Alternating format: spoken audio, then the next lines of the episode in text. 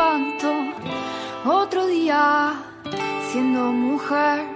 Ginecofeminista Carla Torrisi, profesional de la salud con perspectiva de género para todos.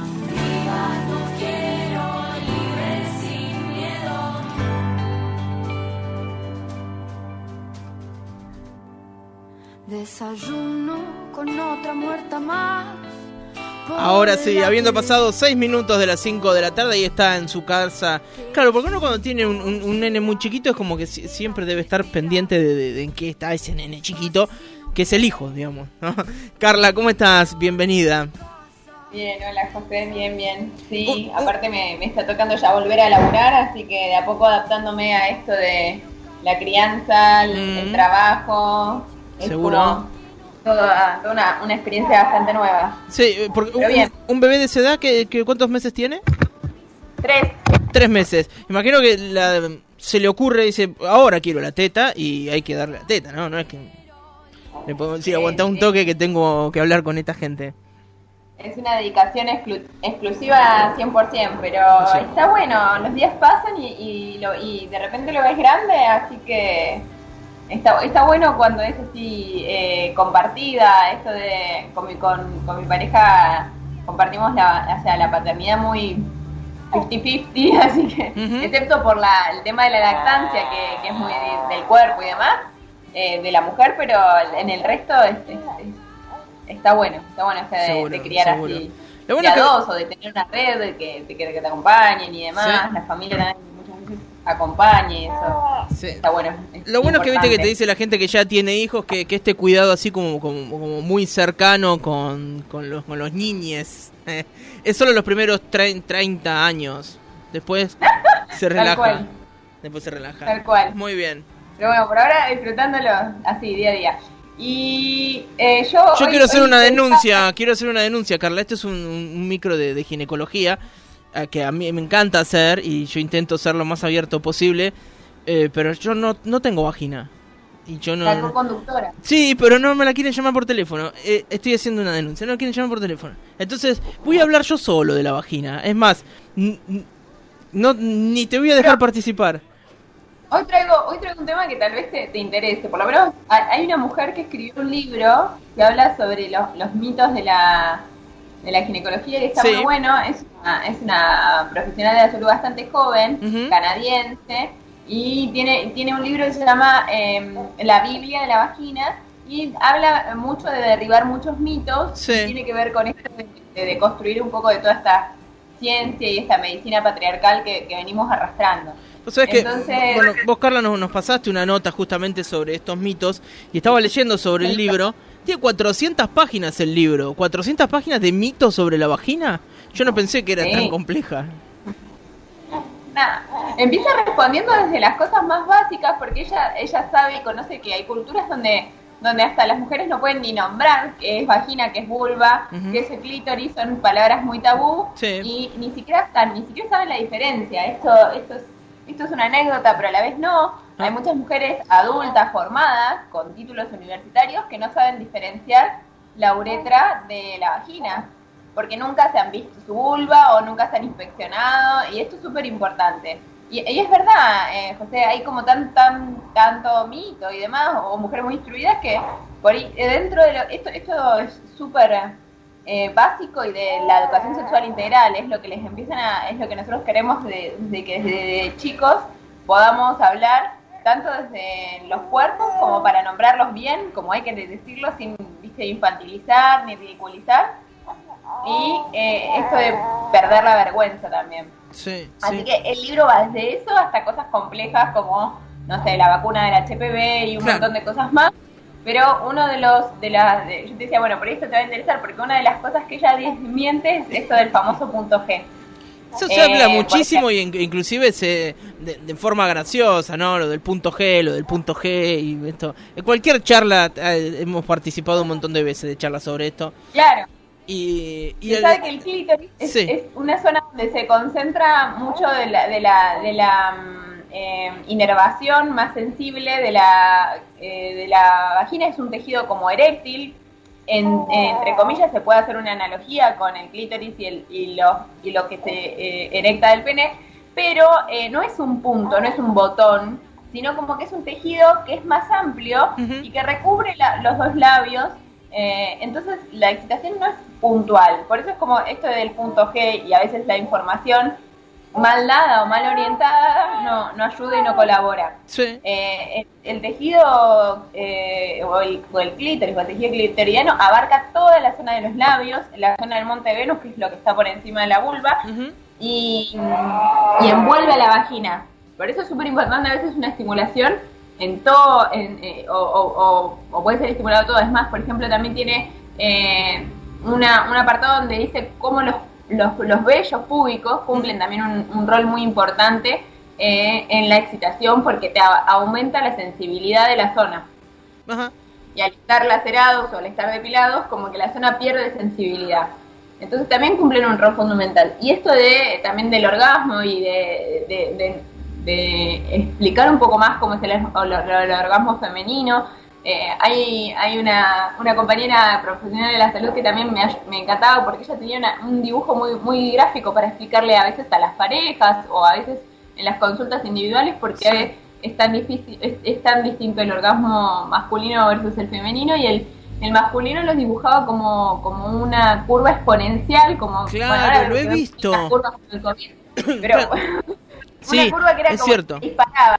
Claro. Algo- eh, el orgasmo masculino es algo que va de a poco, va a poco, va a poco y de repente sube y, y lle- y llega al clímax. Sí. El orgasmo femenino es mucho más complejo y no se puede dibujar como una curva, sino es como que es, es algo más laberíntico, va subiendo, va bajando, va subiendo, va bajando, Sí. que requiere de muchos otros estímulos sensoriales, no tanto táctiles, eh, por eso también es importante mm, eh, la luz, el ruido, eh, es muy, es, es, como, como si fuera una montaña rusa el, Sí, el sí. orgasmo más femenino, por así decirlo. Entonces eso sirve Mm. para ayudar y, y sobre todo para disfrutar, ¿no? Sí, Eh, es cierto. es es- Esto que vos decías, Carla, Carla de- del punto G, son discusiones a veces que se dan en Twitter, por ejemplo, o algunas chanzas, estoy usando término de otra época.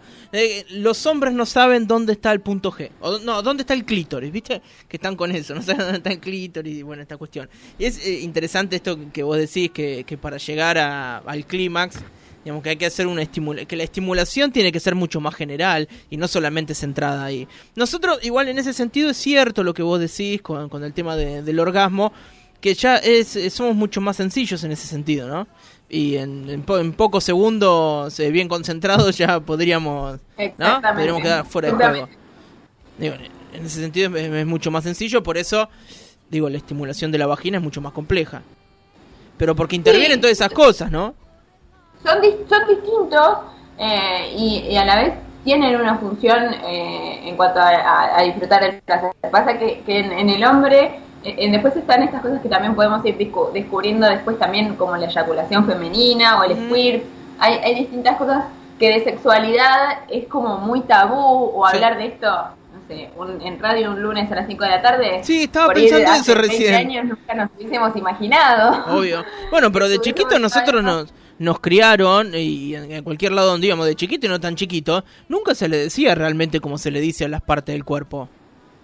Nunca en la escuela, viste que Sí. se le empiezan a, a dar... chuchi, a- Sí. a- y, y vos después te encontrás, por eso te digo, con mujeres adultas, a veces me pasa con, con, con las usuarias del, del, del sistema de salud, mujeres grandes que, que dicen la, la chuchi, la chichi, Ah. la, la, la nena, y no, no pueden nombrar me duele la vulva o me duele afuera de la vagina, Mm. me duele, o sea, no pueden, no se puede escribir bien. Y como los órganos sexuales femeninos están, entre comillas, escondidos, son más difíciles de ver, Claro. es más complejo. Seguro. Pero bueno, por eso yo siempre invito a, a esto de, bueno, observate, mirate, conocete, eh, porque vos vas a saber más que nadie cuando tú, cuando te pase algo o te sientas mal, o esto también del autoplacer.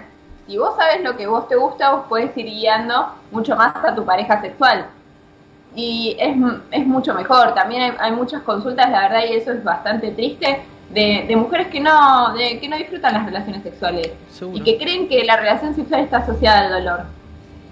Y lamentablemente eso es eh, un poco de, de patriarcado y de machismo. Sí. Esto de no, estar, eh, no tener una buena lubricación al tener relaciones sexuales y que por ahí el hombre no se da cuenta o cree que eso es normal.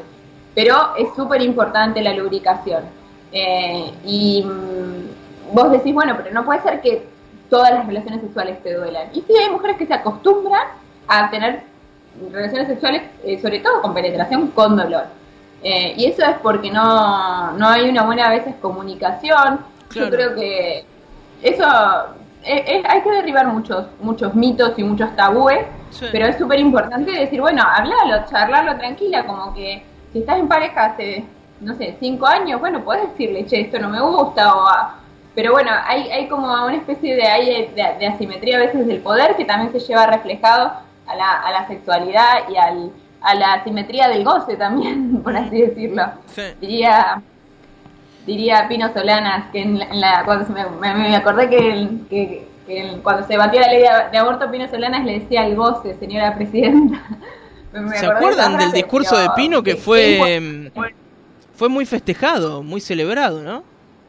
Sí, sí, sí, porque la verdad que eh, vos cuando empezaste a indagar, eh, eh, esta revolución o la cuarta ola del feminismo viene también a, empoderar mucho a las, a las generaciones más jóvenes en cuanto a la sexualidad y a una, y a una sexualidad placentera. Ya no tenemos tanto miedo de quedar embarazadas, entonces ahí se, se derriba un miedo más. Bueno, pero ahora disfrutarlo también. porque claro. y es complicado. Eh, pensaba en esto de, las relaciones sexuales con dolor o donde la mujer no disfrute, que se acostumbra a atravesarlas con dolor. Eso tiene que ver también con, con cómo estamos educados y cómo nos han convertido nosotros que tenemos que ser como el macho dominante que lleva adelante la situación y la mujer, no sé, sumisa y dispuesta para que nosotros eh, funcionemos bien. Y es ahí donde pasa eso, ¿no? Tal, tal cual. Tal cual, tal, y, esto de, la vergüenza, de... Eh, no, o sea, no, no se habla durante el acto sexual. Y el acto, yo creo que durante el acto sexual es donde más hay que, no, no hablar, porque free charlar no, pero preguntar antes de hacer algo. Bueno, ¿esto está bien? ¿O mm. esto te gusta? Es como bastante clave y básico y esto también se, es de lo que hablamos cuando hablamos de consentimiento. Sí. Pues, vos podés acceder a tener una relación sexual, esto si hay, hay chicas jóvenes o padres o mm. madres de adolescentes que están escuchándonos, vos podés acceder a tener una relación sexual con una persona, pero vos puedes acceder a tener, no sé, sexo eh, oral. Y después mm. no te pueden obligar a tener sexo con penetración. No es que una cosa lleva a la otra y sí o sí, si vos accediste, o vos puedes tener eh, solo besos y no por eso tenés que acceder a tener algún tipo de relación sexual. Por eso creo que también es importante que cada paso sea consensuado. Mm. Y no, es tan difícil de decir, eh, ¿te gusta esto? ¿Cómo te sentís?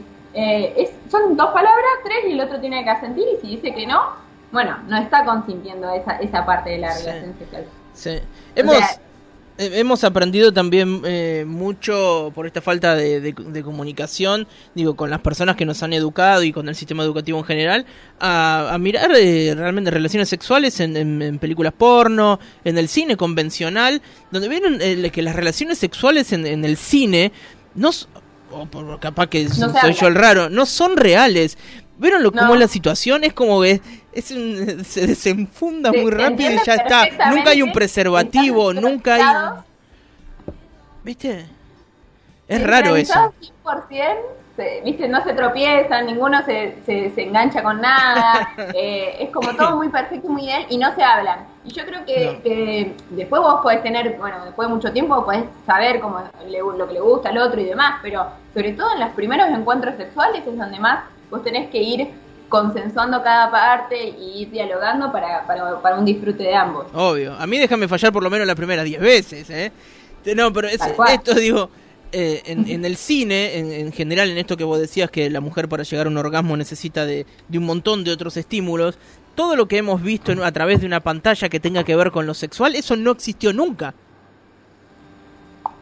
No hay una previa, no, hay un, no hay nada, no hay un, clima armado ni, ni, mucho menos. Es como vení, te agarro acá arriba de un lavarropa, ¿no? O algo por el estilo. Claro, claro, claro, tal cual. Directo a la penetración. Sí, exacto. Es lo único que importa. Sí. Eh, pero bueno, y esto que vos decís del porno, como la industria del porno y los hombres, cómo consumen pornografía también y cómo a veces eso, llevarlo a, la realidad es muy difícil. Eh, es muy difícil, no, porque o es irreal o, no- o- o no educa. Es como, ah, hace poco, eso después ahora se los paso también, no sé si lo viste José, eh, el documental que había, el documental no una publicidad, pero era del gobierno nu- Nueva- de Nueva Zelanda, eh, donde dos actrices, eh, un actor y una actriz porno, iban a la casa de un, de un chico y le explicaban que ellos eran actores, le explicaban, la, la policía era esto, él- ellos le, le tocaban la puerta y le decían, mirá, lo que vos ves no es tan así. Eh, y el pibito Sí, con no. la computadora, muy adolescente, no, no podía creer que le estén diciendo, eh, esto es eh, esto es como exagerado, de, de mentira, ¿no? Sí. No, no es la realidad, es como que creamos en, en los, en los superhéroes. Pero me- me pareció una bajada de línea muy interesante eh, del gobierno de, de Nueva Zelanda para decir, bueno, Sí, meterse Eh, en un que tema que no toca a nadie. sí, tal cual. tal ¿Viste? cual. Sí, el actor Pero porno bueno. es un chabón así gigante, ¿viste? Que, que le toca la puerta. Sí, es raro. eh, sí, es raro. Digo, que se promueva desde, desde el gobierno. Digo, raro, pero bien. Sí, sí, sí. Después, si quieren, eh, podemos dejar el link. Pasa que and- anduvo dando vueltas, yo no, no sé si lo puedo rescatar, pero me parece súper interesante eh, de, de ver, o esas, esas políticas donde, donde se hable y se hable claro, siempre suman. Sin duda. Eh, pensaba, Carla, en esto, ¿no? Un libro de, de 400 páginas. Eh, Ya vamos hablando casi eh, 20 minutos sobre, sobre estos mitos, sobre las cosas que no conocemos o que, o que mal conocemos. Eh, y entiendo rápidamente por qué un libro puede tener 400 páginas, ¿no? Claro, claro, sí, porque empezamos a indagar un poquito y después nos, o sea, yo me voy por las ramas, pero eh, es que es muy amplio y hay mucho y hay mucha cosa por, por ir desandando en el, en el imaginario popular. Entonces, bueno, vol- siempre lo mismo, la información, viste, es, es poder y, y está bueno esto de, de, de informarse bien, de, de informarse a ciencia cierta y conocer bien y, y sin tanto tanto tabú, sin tanta sin tanta pacatería que Sí. que hay que disfrutar y, y hay que hacerlo y hay que hacerlo con responsabilidad Sí. y consensuadamente. Sí, y y esto que decías, Carla, digo, no, no importa si. Digo, digo, eh, digo mujer para, para referenciarme, pero digo, puede haber un- una mujer que tiene, no sé, más de, de 40 años y como decías vos, que capaz que ni conoce las partes de, de, de Sí, ella misma, cual. ¿no? Tal cual. Digo- si querés, después para el lunes que viene seguimos hablando de algunos otros mitos que, que tienen que ver por ahí más con los anticonceptivos, con algunas cuestiones, nada, más, más de, de- de mujeres. Pero esto, esto de la sexualidad me parecía, me parecía copado para, para charlar hoy. Eh, Carla, nosotros te, te podemos encontrar en Instagram como arroba ginecofeminista. Vi que hiciste un nuevo posteo. ¿Nos contás un poquito eh, que es de, hoy a la tarde, no? De hoy tempr- medio temprano. Sí, sí, hoy, hoy hablé anticoncepción. Eso de. eh, me parecía súper importante a veces el tema de. eh, las usuarias de, la- de salud estaban muy masivamente dominadas por las pastillas anticonceptivas. Entonces, a veces están, esto como todas toman las pastillas y vienen a buscar las pastillas. Mm. Y la verdad que no, no es la única opción que contamos como método de planificación familiar. Eh, planificación familiar o como método anticonceptivo. Lo que, lo que siempre se aconseja es el preservativo. Está buenísimo sumar el preservativo a otro método.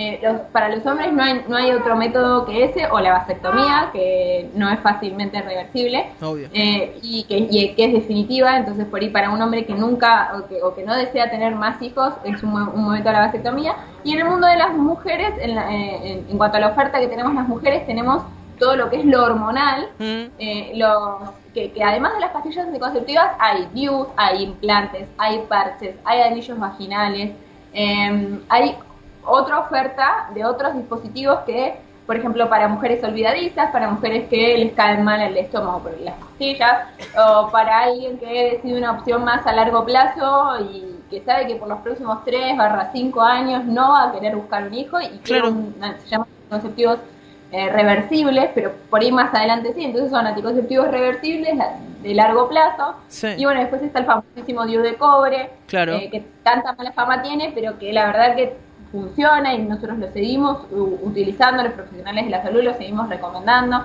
Entonces, ¿cuál es el mejor?